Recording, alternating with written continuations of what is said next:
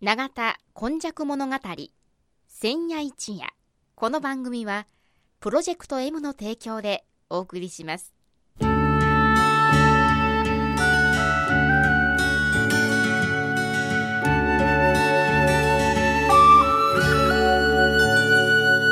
戸は港があることで多様性のある町となりました。しかしその港というのは神戸港だけを指しているのではありません。山から海へと注ぎ込む川のある地域には素晴らしい砂間が広がり海の流れと川の流れに相まった。この永田地域一帯も神代の昔から自然の生んだ港がたくさん点在していました。そして港は海外からの素晴らしい知恵や文化をその往来する人々と共に受け入れる場となり豊かな暮らしを生み出していったのです。つまり自然が生み出した小さな港が瀬戸内海を望む永田地域にはあちこちにあり長い長い時代を超えた昔から大陸や朝鮮半島の人々との交流を紡いできたのです。この番組「永田今昔物語千夜一夜」これはこの地域を育んできたこれらの多様な人々の往来とそしてここが住みよいということで定住してきた人々の培ってきた様々を一人一人の視点で読み解き解析し永田の多様性これがこれからの時代の大きな力になるというこの地の歴史を掘り起こしながら未来予想図を皆様にお届けするという番組です。毎週土曜日の夜の7時15分からの15分間 FMYY からお届けします。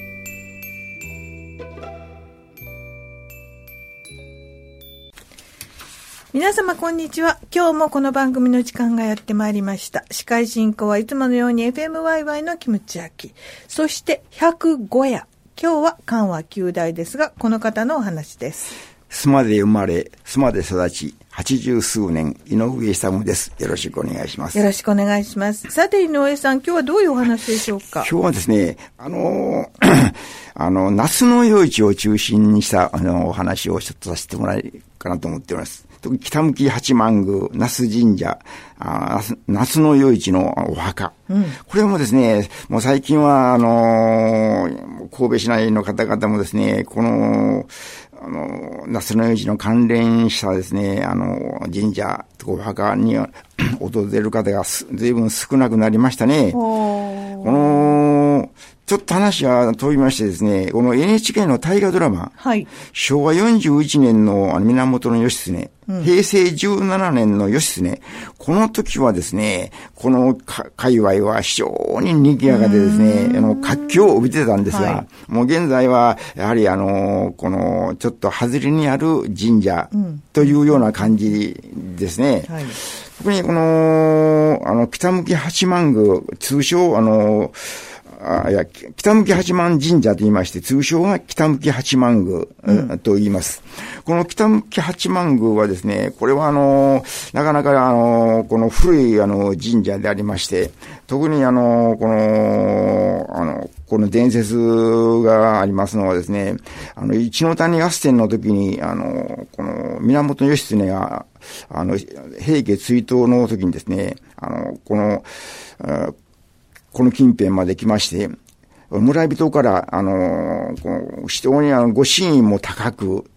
飛ぶ鳥でさえ、その社殿の上を飛ばない。という、あの、お社があると。そして、その、ああの、那須の夜市に命じまして、あの、武運長久、要するにですね、あの、戦勝祈願をですね、源義経が、あの、その夜市に、あの、大賛させた、という伝説が残っておりますね。ああ、そうですか。そういうところでですね、あの、非常に割合に、このよく、その当時は、あの、よくお参りが多かったんですけども、そしてこの、特にこの、あの、そしてこの北向き八幡宮のの近くに、あの同じ境内に、あの、那須神社が、まあ、小さいお社なんですけど、はい那須神社がありまして、この那須の夜市のお墓というのは、この右街道、要するに道を隔てた、あの、この、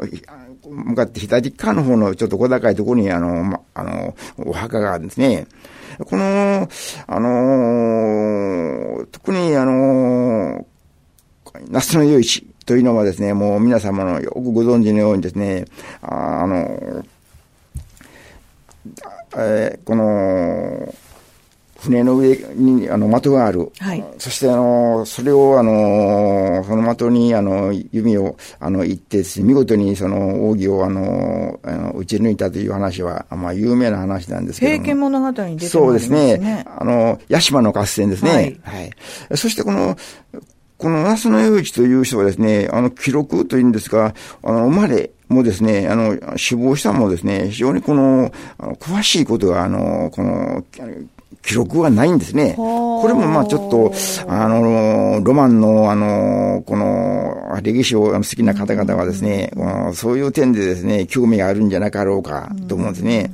だから話はちょっとまた、さあの、これ逆になるんですけども、この地域はですね、やはりあの、天平時代からですね、やはり、あの、妙法寺という、その、お寺が、あの、すでにもう、あの、あったそうですので。そんな古くから。はい。だから、あの、もう1280年ぐらい前からですね、うん、この近辺にはやはりそういうような、あの、お寺とかですね、うん、神社が、あの、まあ、あの、大きくないですけど、存在していたということで、やはり、あの、妙法寺はですね、あれ、このちょっと、須磨からは離れておりますけども、あの地域はですね、非常にやはりそういう関係で、あの、この、現在もやはり、あの、この協議会の人たちがですね、あの、総大さんを含めまして、この、あの、北向八幡宮、那須神社、それから那須の有事のお墓の森もですね、あの、完璧にやっぱし行っておりますね。で、これは、あの、この、あの、北向き、あの、八幡宮のその境内にですね、笠当場いうのが、ちょっとあの、この発見されまして、はい、これもちょっと手前味噌なんですが、私はたまたま、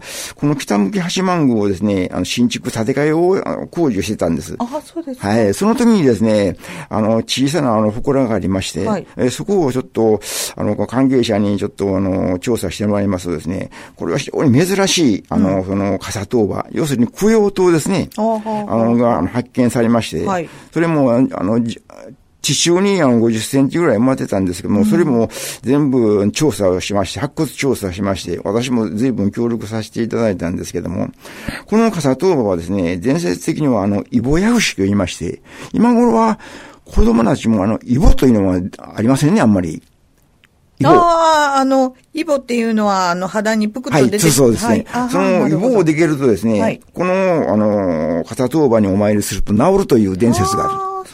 これもですね、非常にあの、古い伝説があるんですけども、これもですね、そのご利益云々もですね、うん、今はもう全く、その子供すらも、あの、知らないような状態ですね。うん、そして、この笠東部はですね、建武4年、えー、で言いますので、1337年、今から680年ぐらい前の、うん、あの、もうね、兵庫県下ではですね、あの、本当にもう、このかなり古い、あの、笠東場でで、石物研究家などはですね、あの、割合によく、その、遠方からも調査に、現在も来ますね。それから、あの、この、この、夏の用地がなぜこのスマにですね、あの、この関係があるかということなんですけども、この、あの、この、那須の吉さんのお墓はですね、あの、この五輪塔があるんですけども、この五輪塔もですね、はい、約1メーターぐらいの五輪塔、要するに供養塔なんですけども、これ珍しく、この辺のあの五輪塔とかですね、そういう塔はほとんどあの、見影のあの、花崗岩であの、できてるんですけども、はい、この吉さんのこの墓石はですね、砂岩石でできておりまして、はい、これもあの、ごあの五輪の塔もですね、変形した五輪の塔で、うん、非常にこの形もですね、あの珍しい、あの、この形をしていますね。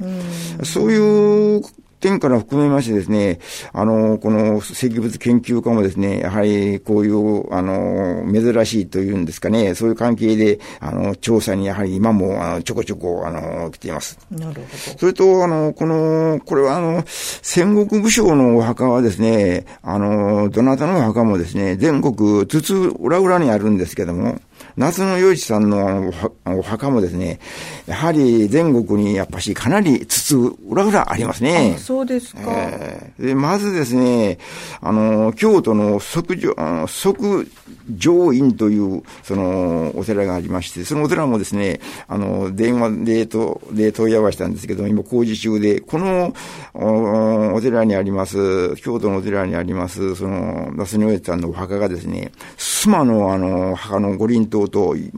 全くよく似ている五輪島があります。そして山形県、岡山県、それから愛媛県、兵庫県の加古川の東寒気という全く偏僻なところにですね、夏の洋一さんのお墓があるんですね。これも、あの、非常にこの、こういう、おのが、あの、まあ、伝説が、あの、あるんですけども、やはり、この伝説に、あの、基づいてですね、そういう昔のロマンを、あの、この、この尋ねるという方々もですね、やはり最近は非常にこの少なくなってきますね。それと、この、あの、夏野よいさんはですね、あの、この、お堂の中に、あの、祀られておりまして、その、はい、その、妙法寺のね、協議会の方々、地元の方々がですね、あのご婦人方が、あの、道盛りをされされてましてですね、はい、これも大変と思いますね。現在もですね、二人か三人ぐらいの方が毎日、あの、そのお堂にですね、与一さんのお堂森という形で、あの、お参りの方々を、その、この、あの、こうよく、あの、説明しています。で、この、与一さんの日は、あの、月命日が7日なんだそうですので、はいはい、この、与一公と言いまして、現在もですね、うん、あの、7日の日はですね、お参りが比較的多いですね。一つはですね、あの、この、置いて、年行ってもですね、下の病気に、あの、この、かからない。そして、あの、下の世話にならない。うんという点からですね、信仰は非常にあの熱いんだそうです。現在もですね、やはりそれにちらみましてですね、これも比較的遠方からですね、7日の日は、あの、まあ、そほどの人でもないんですけども、まずまずのあのお参りがやっぱし絶えませんね。弓の名手と聞いてるんですけれど、関係があるんでしょうはい。だからどういう関係でですね、はい、そういうようなことが、あの、その言い伝えがあるんかいうこともですね、あの、随分私も地元の方を含めましてね、うん、ですね、訪ね歩いたんですけども、皆やはりそういうことがわからなくて、実際分かっておりますのはですね、この、平家追悼が、あの、終わりまして、はい、そして、あの、戦乱が、あの、収まったと。はい、そして、この、那須野洋一さんがですね、その、お礼参りに北向き八幡宮に来たそうなんです。あそうですそして、あのこの、この当地に、妙法寺に来たんですけども、厨房は患いまして、うん、この妙法寺の、あの、とこですね、亡くなったそうなんです。あそういう関係でですね、あの、この、住まいに、あの、この、平の、あの、この、源氏を含めましてですね、うん、この那須のよいさんのお墓をですね、うん、あの、作ったんじゃなかろうかというのがですね、一般的にこの、あの、この土地で、あの、伝説的にあの、語られているこの物語ですね。はい。それから、あの、この、あの、肌も、あの、墓、あの、お堂を盛りしている方々もですね、その言い伝えをですね、あの、よくその、お参りの方に説明するんですけども、うん、やはり、あの、だんだんこの、お堂のお守りする方がですね、あの、若くなりまして、ええ、今は60歳前後ぐらいの方なんですけども、うんうん、まあ、若くないんですけども、その方々もですね、やはりそういうその伝説的なこともですね、はい、あまりその、この言い伝えをないもので、さあ、どうもあんまりよくわあの知らないんですよ、わかりまへんねんというようなのは、現在ですね、はい、これもなんか寂しいような気がするんですけども、やはし、あの、この、その妙法院ですね、この妙法寺というその毘沙門さんの古いお寺があるんですけども、そのお寺よりをなお、まあ、あの古いんじゃなかろうかというような北向き八幡神社とか、那須神社、那須の夜市のお墓というのは、今一度、あの、この、こう皆様にですね、知っていただいたらいいんじゃなかろうかなというような気がするんですね。はい、はい、ありがとうございます。えー、ここはあの永田須磨というようなところはあの非常に古くからさまざまな人たちが住んでいたということがわかるのではないかというふうに思います。えー、今日はですねこのあの関和九代那須の余市という、えー、平家物語に出てくるあの若者その当時は多分若者だったと思うんですけれどもその方のお話から聞きました。お話いただいたのはこの方です。妻の住人井上勇でした。ではまた来週もお聞きください。永田今昔物語千夜一夜。この番組はプロジェクト M の提供でお送りしました。